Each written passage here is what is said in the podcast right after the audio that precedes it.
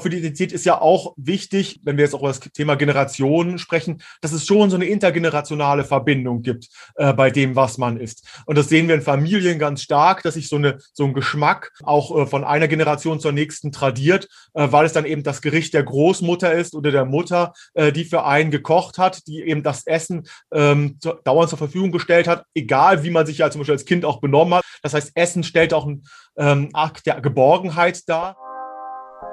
Hallo und herzlich willkommen bei den Küchengesprächen, dem Interview-Podcast der Küchenpartie mit PEP. Als Informprojekt zur Ernährungskompetenz für Jung und Alt, durchgeführt von der Plattform Ernährung und Bewegung, PEP, bringen wir in Deutschland zwei Generationen über das gemeinsame Kochen zusammen, um Ernährungskompetenz zu stärken, Spaß am Kochen zu vermitteln und den Austausch der Generationen anzustoßen. Gerade die ältere Generation trägt ganz viel Wissen in sich und genau darum soll es gehen.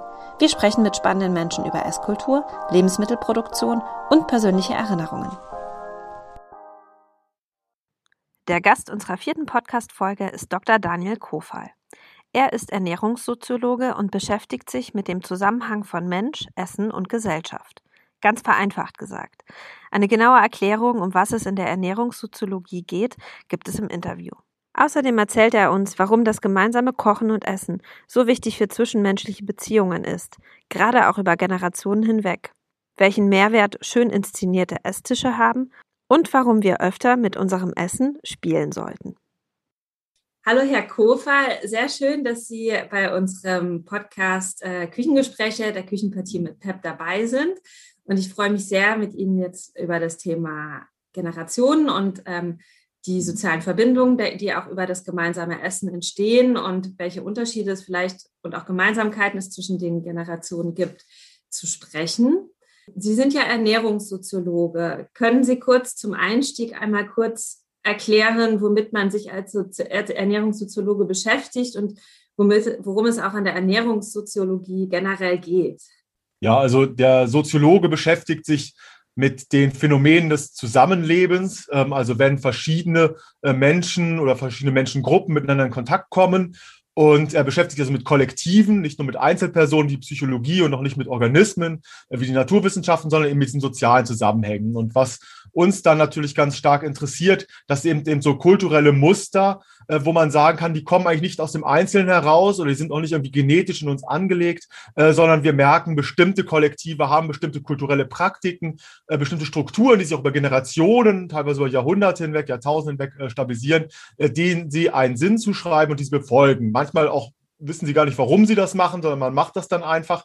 Ähm, aber oft ist es dann doch so, dass diese Muster sich gegenseitig stabilisieren. Das ist so, kann man sagen, wie grob die Soziologie und die Ernährungssoziologie beschäftigt sich mit der Frage, ähm, warum Menschen das essen, was sie essen, wie sie essen, mit wem sie es essen, ähm, obwohl der Mensch ja an sich omnivor ist. Ähm, also er könnte alles Mögliche äh, fast verzehren, in unterschiedlichen Dosen, also in einer unterschiedlichen Dosis das meiste natürlich. Also irgendwann kann es natürlich giftig werden, aber ähm, die meisten Dinge wären jetzt erstmal äh, möglich in den Mund zu nehmen und äh, runterzuschlucken und ähm, der Mensch äh, könnte von vielen auch irgendwie Nährstoffe äh, absorbieren, aber er trifft eben dann doch eine Auswahl und er hat ja dann doch eine ganze Reihe an Praktiken, äh, die etabliert, ähm, in denen er meint, dass eine Nahrungssituation angemessen stattfindet. Und was wir aber auch sehen, ist, dass das ja von Kultur zu Kultur ähm, äh, divergiert. Und was wir eben auch sehen heutzutage, das macht die moderne Ernährungssoziologie dann aus, auch aus, wenn sie das ähm, Feld der Ernährung untersucht, ist, dass wir diese Kultur nicht mehr nur an ganz unterschiedlichen Orten der Welt haben, also irgendwie in äh, Amerika eine Ernährungskultur und eine in China und dann haben wir eine in, Europa, ähm, sondern wir sehen jetzt, dass es diese Ernährungskulturen eben auf ganz engem Raum auch immer mehr nebeneinander gibt. Die Ernährungskulturen treffen permanent aufeinander, es kommt zum Ernährungskulturkontakt.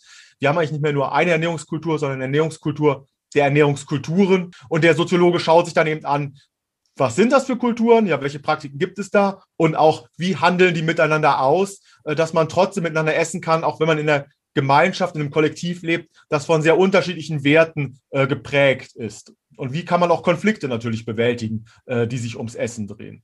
Wir haben in einem vorherigen Podcast ähm, mit, mit einer Frau gesprochen, die ist in den Nachkriegsjahren geboren, also 1948 und die ähm, hat uns erzählt, äh, früher aß man das, was es gab und weil man essen musste. Und heute gibt es ja ganz andere Wahlmöglichkeiten, weil wir natürlich auch so ein bisschen von ihr erfahren wollten, was hat sich seit ihrer Kindheit und Jugend zur heutigen Zeit und vielleicht auch zu dem, wie ihre eigenen Enkel dann essen und leben, geändert. Wenn man jetzt mal auf eine, äh, also in dem Fall vielleicht in, auf unseren ähm, Lebensraum schaut, äh, was würden Sie sagen, wie hat sich denn der Stellenwert von Essen in der Gesellschaft generell und auch ähm, gerade über die letzten Generationen hinweg verändert? Ja, also wenn wir wirklich so den intergenerationalen Blick nehmen, da muss man selbstverständlich sehen, ähm, in den äh, Nachkriegsgenerationen, auch in denen davor, war Essen auch ganz stark noch äh, ein Sattmacher. Ähm, ganz klar, es ging auch noch darum, äh, das sieht man auch in den Werbeprospekten, so wenn man so äh, Produkte beworben werden, wurden, ganz oft noch darum, irgendwie Sättigungsgefühl hervorzurufen. Oder äh, für Frauen wurde tatsächlich auch so was angeboten, wie sie sind zu mager, dann haben sie hier so ein äh, äh, Produkt, mit dem können sie noch ein bisschen Gewicht zulegen. Also heute genau das Gegenteil, was man so heutzutage auf dem Markt findet dann war Essen natürlich auch sehr viel weniger ähm, davon geprägt, dass man gedacht hat, ich könnte eigentlich auch eine andere Ernährungskultur pflegen als meine Mitmenschen, die mich umgeben. Also ähm, selbst in dem Moment, wo man dann sagt, es gäbe auch die Möglichkeit, man weiß inzwischen, es gibt mehr Produkte, die Nahrungssicherheit nimmt zu, ähm, hat man dann doch irgendwie nicht darüber nachgedacht, gedacht, ich ändere jetzt meinen äh, Essstil ähm, so gravierend. Und das ist natürlich heute etwas, was wir ganz anders sehen. Ähm, nicht nur, dass sich die Produkte ähm, vervielfältigt haben, es gibt eine viel größere Auswahl, es gibt auch eine viel größere Gastronomie, äh, sondern auch, dass wir sagen, also so wie ich mich ernähre, ist eben nur eine Möglichkeit unter ganz vielen und ich sehe, dass andere Menschen sich in meiner äh, Umwelt oder auch was ich so in Medien mitbekomme, ganz anders ernähre. Ja, die einen essen dann irgendwie vegan oder vegetarisch und andere essen irgendwie äh, Paleo-Diäten und andere essen irgendwie in den Drei-Sterne-Restaurants und die anderen äh, kochen die ganze Zeit gerne selber. Und man denkt dann die ganze Zeit drüber nach, ist die Art der Ernährung, die ich pflege, eigentlich die richtige, die perfekte, die für mich passt? Und will ich das nicht switchen? Also man denkt doch mehr über diese kulturelle äh, Ambivalenz nach. Und ähm, das ist äh, ähm, auf jeden Fall ein Wandel, der die Komplexität steigern lässt, wo man sich immer mehr Gedanken darüber macht. Und dann natürlich auch, dass sich bestimmte Speisen, wo man früher gesagt hat, die sind ähm, Luxusgüter, dass die heutzutage mehr zur Normalität geworden sind. Also gerade so noch Nachkriegsgenerationen sicherlich, da war das Fleisch eben noch nicht äh, äh, jeden Tag so einfach auf dem Tisch. Das, was man noch von Sonntagsbraten äh, kennt, das war damals noch ganz oft äh, ähm, tatsächlich der Fall, dass es das, äh, das gute Fleisch äh, nicht dauernd gab, sondern nur an besonderen Anlässen. Äh, auch so religiöse Praktiken, auch was das, was dieses Christliche anbelangt, also gerade im katholischen Raum spielten da noch eine größere Rolle. Fastenzeiten wurden sicherlich ernster genommen, als das heutzutage äh, der Fall ist. Ähm, aber auch, wenn wir über Luxusprodukte nachdenken, dass bestimmte Dinge ähm, als nicht luxuriös galten, äh, die heutzutage wieder eine Aufwertung erfahren haben. Also so das, äh, was man im Garten züchtet, ja, was früher jeder loswerden wollte, was irgendwie zusätzliche Arbeit bedeutet hat, äh, wo man oder Sachen, die man dauernd hatte, Kartoffeln oder sowas äh, aus, dem, aus, aus dem eigenen Garten, also was aus Mühe erwirtschaftet, wo man auch gedacht hat, jetzt gibt es die endlich im Glas geschält vielleicht, ja, was für ein Fortschritt für die Hausfrau damals.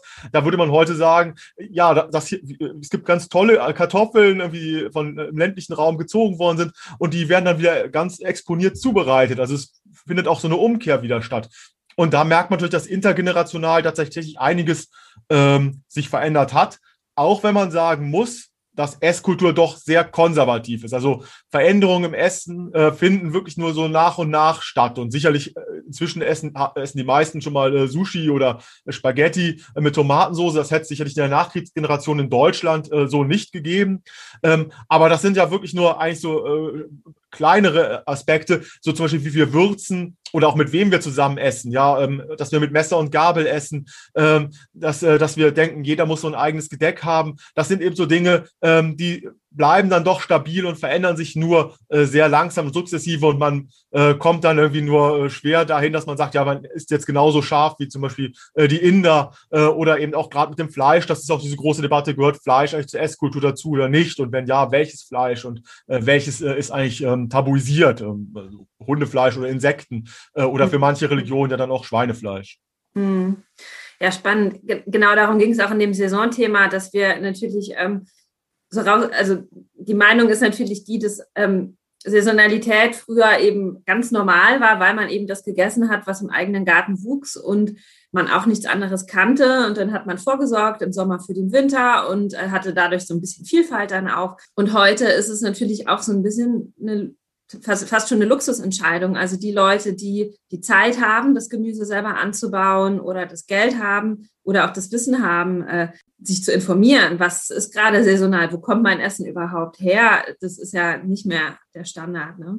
Ähm, ja, also der Luxus ist ja eher so das Selbstgezogen. Also das Saisonale könnte man natürlich äh, pflegen, wenn man anfängt, sich darüber zu informieren. Ähm, aber man muss eben immer sehen, dass ähm, die Überwindung des Saisonalen halt für viele auch eine, ähm, eine Befreiung gewesen ist. Also man kam eben endlich weg davon, dauernd nur Kohl im Winter zu essen oder sich auch im, im Winter mal irgendwie irgendwelche Beeren äh, zu gönnen oder ähm, man, was heißt saisonal? Wir können auch regional dazu nehmen, ja, dass es Bananen gibt. Das war ja, also man kennt diese, äh, diese Geschichte zwar quasi über die DDR, es gab nie Bananen da und das wurde dann immer so als, die, als das West-Highlight gesehen. Ähm, heutzutage denken wir darüber nach, wie ist die Klimabilanz äh, von Bananen, die weithin export, importiert werden. Ähm, aber genau, es ist natürlich Verlockung, äh, endlich äh, seine Möglichkeiten zu erweitern und auch das zu essen, worauf man äh, Appetit hat, ja, worauf man Lust hat und nicht nur das essen zu müssen, äh, was gerade da ist. Was man natürlich auch noch äh, gut zubereiten muss, was da noch was damit zu tun hat, also welche Kochkenntnisse gibt es eigentlich, wenn man denn saisonal äh, essen will. Also zum Thema Essen und Identität nochmal zurück. Äh, es wird ja immer gern Ludwig Feuerbach zitiert, der sagt, du bist, was du isst. Ne? Also, dass Essen eben auch ein Ausdruck unserer eigenen Identität ist. Ja, was würden Sie dazu sagen? Also, inwiefern hat sich das vielleicht auch gewandelt, dass das Essen eben auch dazu dient, unsere Identität auszudrücken oder Teil unserer Identität ist? Ja, genau. Wobei man diesen ähm, Spruch von Feuerbach, du äh, bist, was du isst, oder man isst, was man isst, ähm, heutzutage erweitern müsste oder eigentlich umdrehen müsste im Zuge dieser Überflussgesellschaft, dass man eben sagt, man isst, was man nicht isst. Ähm, also man selektiert aus, äh, was man nicht haben möchte, und dann isst man eben, also dann stellt man das dar, was man nicht zu sich nimmt. Man isst kein Fleisch und ist dann der Vegetarier. Äh, man isst ähm, äh, quasi kein Gemüse, keine Kohlenhydrate und ist der Paleo-Diätler. Ähm, oder äh, man isst eben äh, nicht in irgendwelchen Eckkneipen, sondern nur in der gehobenen Gastronomie, ist dann der Feinschmecker. Ähm, oder umgekehrt, man isst in den Eckkneipen und nicht in diesen gehobenen Gastronomien ist das eben kein Schnösel, sondern ein bodenständiger äh, Esser. Also da, es kommt immer stärker darauf an, äh, wenn es so viel Auswahl gibt äh, für die Identität, was man nicht isst.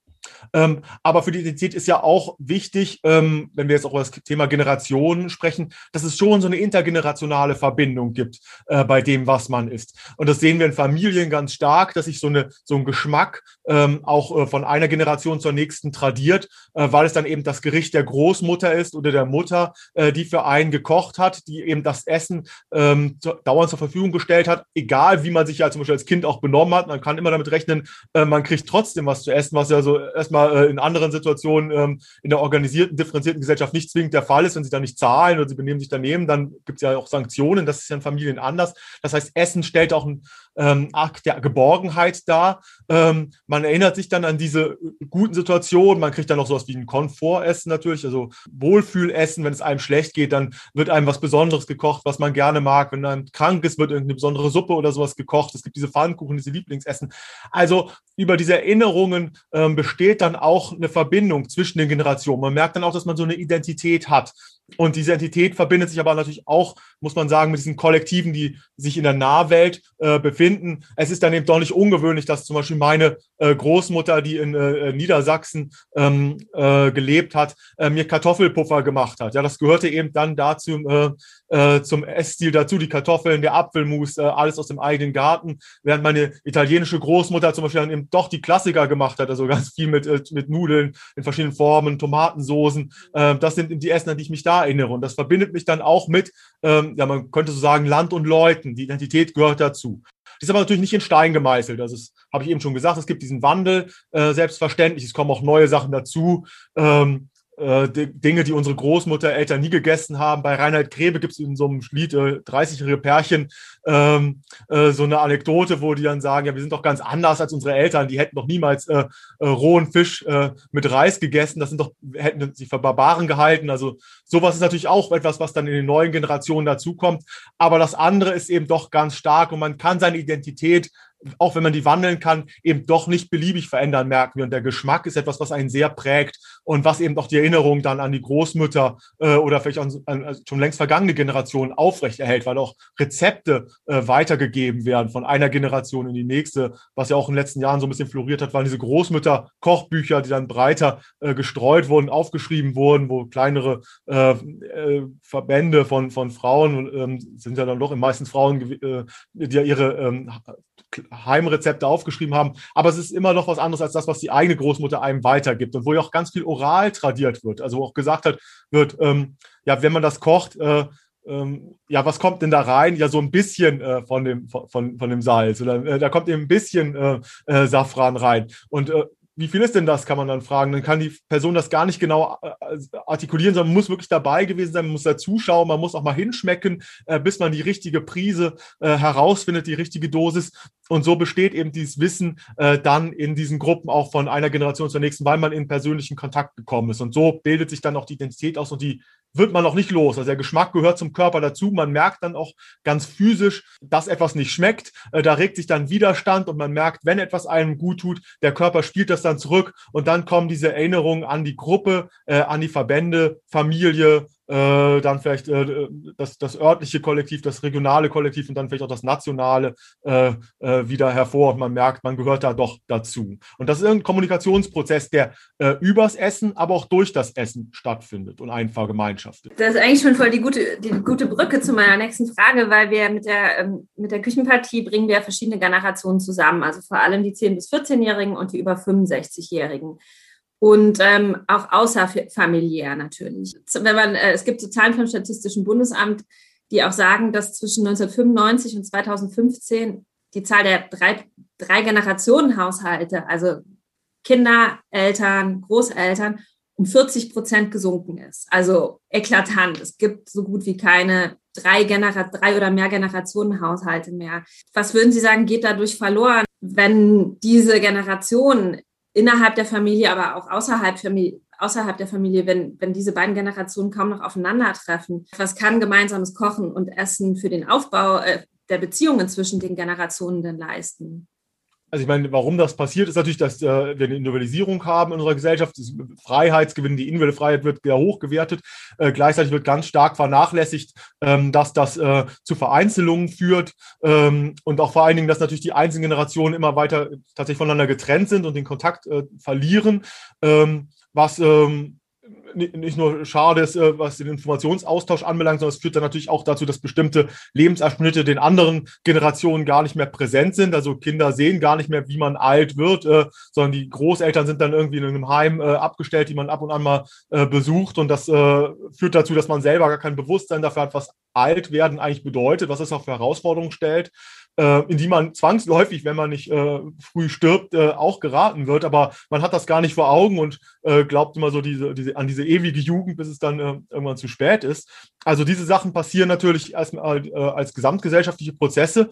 Ähm, und ich finde es schon ähm, eigentlich sinnvoll eigentlich für alle Generationen, wenn man da wieder in den Kontakt versucht herzustellen und äh, diesen Freiheitsgewinn, den man da glaubt zu erlangen, äh, auch wieder so ein bisschen äh, äh gewichtet gegen äh, das, was man erkennt an Kenntnissen über äh, andere Gen Lebensabschnitte und auch über die Erfahrungen der anderen Generationen, ähm, ja, wenn man die da, da dagegen gewichtet und da vielleicht auch da zusammenkommt. So, und das Essen bietet sich da auf jeden Fall an, weil Essen ist immer die Möglichkeit, das, ähm, das Nützliche ähm, das mit dem Sinnlichen äh, zu verbinden. Also man, wir müssen alle essen, aber beim Essen kann es eben auf eine angenehme Art und Weise passieren, äh, dass man noch andere Dinge dabei erledigt, nämlich in Kontakt zu kommen. Ja, und ähm, nun ist es ja tatsächlich so, dass ähm, die, äh, die älteren Generationen ganz oft über zum Beispiel Kochwissen verfügen, auch über, natürlich über die Lebenserfahrung verfügen, wie Dinge schmecken, äh, die sie dann auch an die anderen äh, Generationen, die Jüngeren, äh, wieder zurückgeben können. Ähm, und da muss man auch gar nicht mal so sagen, ja, Kochen ist eigentlich immer diese Tätigkeit, da, äh, da muss jemand was tun und die anderen dürfen einfach nur mitessen.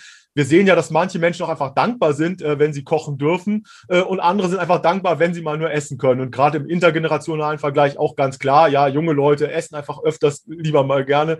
Äh, und äh, die älteren Generationen ähm, haben einfach auch die Fähigkeit, dass das Kochen leichter von der Hand geht ähm, und bieten das dann äh, an. Und das führt dazu, dass man über das Essen äh, zum einen dann tatsächlich wieder satt wird, man muss ja seine Nährstoffe aufnehmen, aber zum anderen auch ins Gespräch kommt, denn man lernt sich kennen. Durch diese Wohlfühlatmosphäre hört man sich dann ja auch diese Geschichten an, genauso wie das in Familien auch der Fall ist. Ja, man, in, man invalidisiert sich immer weiter und natürlich sind Familienmitglieder immer anstrengend äh, und äh, man möchte manchmal auch einfach am liebsten vom Fernseher essen, aber beim Essen trifft man sich dann doch wieder und hört sich dann die Geschichten an. Und ja, das äh, ähm, führt dazu, dass man sich äh, eben gut kennenlernt, dass man eben ein, ein, äh, ein Kollektiv bildet, eine Gemeinschaft.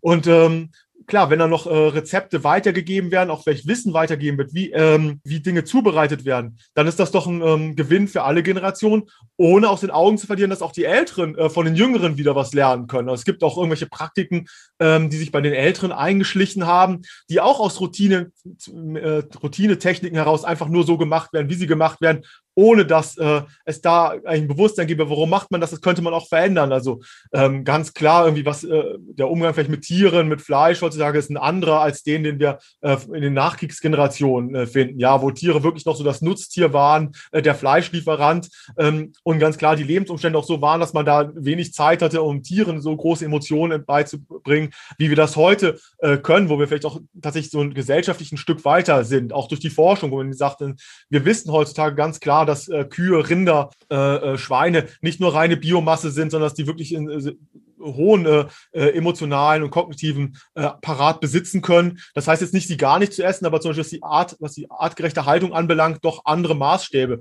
äh, ranzulegen. Und das kann man noch den, äh, mit den älteren Generationen natürlich diskutieren. Ähm, oder wenn es vielleicht darum geht, irgendwie mal neue Dinge auszuprobieren, ähm, was weiß ich, Insekten essen oder irgendwie mal von anderen äh, Sachen zu erzählen, wenn man andere Kulturen in der Schule oder auf der Arbeit getroffen hat, zu sagen, da kann man noch einen Input liefern, wovon auch die älteren Generationen äh, profitieren können. Aber ganz klar auch, ähm, dass die älteren Generationen sagen, welche Erfahrungen haben sie, die kennen sich aus in ihrem Fach, die kochen oft seit 50, 60 Jahren. Das sind irgendwie äh, Erfahrungsschätze, die man nicht aufgeben sollte. Und was würden Sie sagen, wie hat sich zwischen alt und jung auch die Wertschätzung des Essens verändert? Kann man da auch was beobachten? Ja, also jetzt ist natürlich erstmal so, dass äh, junge Leute ganz oft ähm, zum Essen ähm, eine, eine, ambivalente Einstellung haben. Also da findet natürlich auch viel Emanzipation ähm, beim Erwachsenenwerden äh, statt, äh, zu sagen, ich will nicht mehr das essen, was ich an der elterlichen Tischgeme äh, Tischgemeinschaft immer vorgesetzt bekommen habe. Deswegen auch erstmal dieser, diese Protesthaltung. Also ich würde das auch nicht zu hoch äh, werten, ähm, wenn äh, Jugendliche sagen, so, sie mögen das nicht so und sie essen das nicht, das finden sie alles uncool. Da gehört eigentlich auch viel dazu, dass sie sagen, äh, ich bin jetzt eine eigene Person, äh, die mal rausfindet, was mag sie eigentlich. Das renkt sich in der, in der, in der Regel auch wieder ein über die Jahre. Und äh, mit vielen Dingen kann man sie ja dann doch locken. Äh, dann ist natürlich auch die andere Sache, dass junge Leute auch andere Dinge oft haben, als irgendwie das, das gemütlich am Tisch sitzen. Ähm, dann sagt man ja oft manchmal so, ähm, Essen ist der Sex des Alters. Ähm, da kommt man dann irgendwie nachher noch mit mehr Wertschätzung hin, wenn man sich halt die Hörner abgestoßen hat äh, als, als junger Mensch. Generell kann man sagen, dass es eine, ähm, auch eine Aufwertung des, des Essens und des Kochens in der jungen Generation gibt, weil es heutzutage etwas gibt, was es früher nicht so stark gab, nämlich diese Köche als Popstars. Ähm, dass wir also wirklich sehen, es gibt äh, Personen, die auch über die Medien transportieren werden, die wirklich cool sind, äh, dass sie kochen. Und das trifft eben jetzt nicht nur Frauen, äh, sondern auch jungen, äh, auch junge Männer werden stärker an das Kochen gebunden, weil da äh, Personen auftreten, die ihm zeigen, äh, das ist nichts, wo man irgendwie nur irgendwie äh, mit der Kittelschürze steht und dann äh, Reproduktionsarbeit leistet, sondern da steckt viel kreative, viel sinnliche Arbeit drin. Ähm, da kann man experimentieren ähm, und deswegen ähm, findet schon eine gewisse Aufwertung zu dieser Kulturpraxis. Und da denke ich, da kann man auch sehen, dass Essen nichts ist, was nur äh, so nebenbei passiert, äh, sondern bei vielen ist es sowohl bei Jungen als bei Alten so, dass Essen doch äh, eine spannende Geschichte ist und wo man natürlich immer ein bisschen Begeisterungsarbeit für leisten äh, muss, mhm. von alt nach jung, sag ich mal. Also ich finde das total spannend, gerade wenn man beide in den Austausch bringt, weil es doch so ist, dass sich beide Generationen viel auch erzählen und viel beibringen können. Und ich glaube, man einfach miteinander auch ganz viel lernt und den eigenen Horizont nochmal erweitert, wenn man sich wirklich äh, dazu öffnet, sich mit einer neuen, mit der jüngeren oder mit der älteren Generation dementsprechend auseinanderzusetzen. Und ähm, das fand ich total schön, was Sie eben zu den Tischgesprächen gesagt haben, weil das eben auch bei uns so ein Punkt in dem Programm ist, wo wir gesagt haben, die Leute müssen zusammen essen. Also es reicht nicht nur zusammen zu kochen, sondern genau dieser Austausch ähm, am gemeinsamen Tisch während des Essens, während des Ausprobierens. Ähm, ist so wichtig und auch gerade weil da die sozialen Verbindungen geknüpft werden. Und ähm, man sieht ja heutzutage, was ich eben meinte, mit so viele Generationen leben nicht mehr zusammen in einem Haus, aber viel des häuslichen Essens ist ja auch ausgelagert. Wir haben ja immer immer mehr Verkostung in Mensen, Ganztagsschulen. Man isst abends vorm Fernseher, Convenience Food und so weiter. Ähm, da ist immer noch die große Frage, wie kann man es denn schaffen, diese, auch diese gemeinsamen sozialen Momente wieder stärker in den Alltag zu integrieren. Also muss sich da vielleicht auch gesellschaftlich irgendwas verändern, dass, ähm, ja, oder ich weiß nicht, das ist eigentlich auf einer privaten Ebene, aber, aber wie kann das passieren, dass man wieder diesen Moment des gemeinsamen Essens, der ja auch so wichtig für eben auch die sozialen Verbindungen ist, wieder, wieder stärker wahrnimmt? Ja, also ähm, ich denke schon, dass es auch was damit zu tun hat, dass man das Essen wieder ähm, schöner inszeniert. Also das ähm, Essen auch in den Mensen, Kantinen hat ja oft diesen Funktionscharakter. Also sie kriegen diese Tabletts, äh, da setzen sich an äh, beliebige Tische. Ähm, es ist ein, sie, man, man schlingt das so runter, man isst schnell zusammen und dann stellt man es wieder weg, dann ist das Essen auch schon wieder vorbei. Also ähm, das ist ähm, ja, ein bisschen lieblos äh, geworden oder dass man eben zu Hause vom Fernseher ist äh, so oft. Und ähm, oder das auch so ein bisschen abschätzig behandelt, was äh, frühere Generationen schon so vor Augen hatten mit einem schön gedeckten Tisch. Ähm, ich habe äh, in meinen Vorlesungen ganz oft bringe ich so ein Buch mit, das heißt das Buch vom schön gedeckten Tisch. Das ist ziemlich skurril äh, letztendlich, muss ich sagen, weil da äh, aus den 80er Jahren äh, mal jemand sehr ähm, äh, sehr äh, ähm, ja, mit sehr harten äh, Vorgaben äh, dargestellt hat, wie man den Tisch für verschiedene äh, Situationen richtig deckt und das eben auch stark sanktioniert. Ähm, das ist, äh, ich benutze das so als Skurrilität, aber was äh, da letztlich mit, noch mit drin steckt, ist ja, dass man sich im Gedanken gemacht hat, wie kann man eigentlich ein Essen äh, für alle Personen so gestalten, dass zum einen der Anlass des Essens äh, äh, klar ist. Ja, also nicht jedes Essen ist das gleiche. Wenn ich ein romantisches Dinner habe, ist das anderes, wenn ich ein äh, Essen mit Kindern habe oder wenn ich irgendwie Brunch oder Freunde einlade. Ähm, und zum anderen steckt aber auch drin, ist es eine Wertschätzung, ja, dass man versucht, den, den, ähm, dem Essen eine Wertschätzung zu geben und dem auch so eine sinnliche Komponente zu schaffen, in der man das Essen auch, auch mag. Und äh, jetzt muss man auf keinen Fall wieder so, ähm, so, so bieder werden wie in diesem Buch, äh, würde ich sagen. Aber man müsste sich wieder Gedanken machen, wie kann ich eigentlich Essen äh, schön inszenieren. In den Restaurants, also gerade in der gehobenen Gastronomie, spielt das inzwischen eine große Rolle. Ähm, nicht nur, dass das Essen irgendwie ähm, handwerklich perfekt ist, sondern auch, dass es nicht mehr so wie in den alten äh, Sterne-Gastronomien so wirkt, dass man als Gast immer das Gefühl hat, ich bin falsch angezogen und ich bin ja äh, irgendwo vor Ort, wo ich immer aufpassen muss, dass ich mich nicht richtig, äh, dass ich mich, dass ich mich richtig verhalte, weil ich das Gefühl habe, ich mache mal was Falsches, sondern wo man versucht, den Gast dazu zu bringen, äh, dass er das auch irgendwie so durch, den, durch das Setting als schönes Essen erlebt und das ihn dazu motiviert, sich mit dem Essen und mit seinen Tischnachbarn zu beschäftigen. Und das müssen wir, denke ich, auch wieder ähm, stärker in den Blick nehmen. Und ähm, was ich da auch ähm, ähm, vor Augen habe, ist, dass man äh, mit dem Essen, das auch vielfältig geworden ist heutzutage, auch so eine spielerische Komponente hat. Dass man so, früher hat man gesagt, mit Essen spielt man nicht. Ja, natürlich nicht, dass man es so verschwendet und äh, unachtsam damit ist, aber man kann mit Essen so viel ausprobieren. Man kann äh, ähm, damit äh, mit, mit, bestimmten Speisen, die mal anders essen, als man sie normal isst. Man kann versuchen, die in andere, sie mit anderen Dingen zu verknüpfen. Wenn man Anekdote, jeder kennt eine Anekdote zu irgendeiner Speise. Wenn man mal guckt, was ist, wenn ich diese Anekdoten austausche, wenn ich das mal so esse, wie du es äh, essen würdest. Also auch bei Tischsitten ähm, bei Tischgemeinschaften, äh, da gibt es auch Spielräume, die man äh, nutzen kann, um so auch das Gespräch in Gang zu bringen. Also ich fand das gerade ganz wichtig. Es geht eben nicht nur um das Kochen, es geht immer auch um das Essen. Es geht nicht nur um die Produktion, sondern die Konsumtion ist auch das, wo, wo ein großer Teil der Kommunikation stattfindet. Und da, genau, muss man sich Gedanken machen, auch wenn man intergenerational unterwegs ist, äh, dass man auch so ist, dass die Generation ähm, äh, gemeinsam Spaß am Essen haben. Also das kann ja bei, äh, bei jungen Leuten so sein, dass äh, die einen noch ähm, gar nicht mehr, äh, noch gar, mit Messer und Gabel noch gar nicht so essen können oder gar nicht essen wollen, wie man das irgendwie äh, später im Berufsalltag so ganz professionell machen muss. Und bei älteren Generationen kann es ja sogar sein, dass ähm, äh, bestimmte pra Praktiken des, des ähm, dieses dieses ähm, normalisierten Essens gar nicht mehr funktionieren. Ja, da zittern vielleicht Menschen schon und wackelig, äh, können das gar nicht mehr so zu sich nehmen. Auch da kann man mit spielerischen Techniken äh, die, diese Person wieder mit einbinden, auch mit Fingerfood und so, dass man mit, mehr mit den Händen essen. Ähm, also genau, wie kann man schön zusammen essen, ist eine wichtige Frage, die wir zusammen äh, bearbeiten müssen. Ja, super. Das ist jetzt auch schon eigentlich ein super Schlusswort, weil ähm, ich schon zu meiner letzten Frage komme ähm, die aber nochmal ein Schwenk zu einer Frage vorher ist, nämlich zu äh, dem Kollegen Feuerbach. ähm, nämlich äh, eine Abschlussfrage, die wir immer stellen, ist, was war denn Ihre Leibspeise als Kind und was ist Ihre Leibspeise heute? Wie hat sich das gewandelt? Ja, meine Leibspeise als Kind waren sicherlich Kartoffelpuffer mit Apfelmus.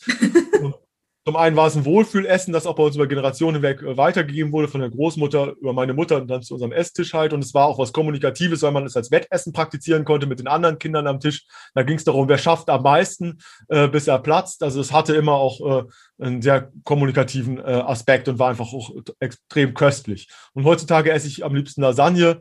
Ähm, auch das ist etwas, was aus der Familie kommt. Also die Kartoffelpuffer aus der norddeutschen Tradition, die Lasagne aus der italienischen. Und auch das ist etwas, was beim Essen selber dann einfach ein tolles Wohlgefühl äh, erzeugt und wo wir uns auch denken, immer das Gefühl haben, es ist was Besonderes, äh, dass wir das hier so essen, auch wenn es natürlich eigentlich nur ein äh, Nudelplattengericht mit Bolognese-Soße ist. Aber es ist einfach ein Gemeinschaftsessen. Hm. Vielen, vielen Dank für das Interview. Das war auf jeden Fall eine sehr tolle Einordnung des ganzen Themas nochmal und total spannende Einblicke. Ja, und ähm, vielen Dank. Die Küchenpartie mit PEP wird vom Bundesministerium für Ernährung und Landwirtschaft im Rahmen des Nationalen Aktionsplans in Form gefördert und von der Plattform Ernährung und Bewegung durchgeführt. Weiterführende Informationen finden Sie auf www.dieküchenpartie.de.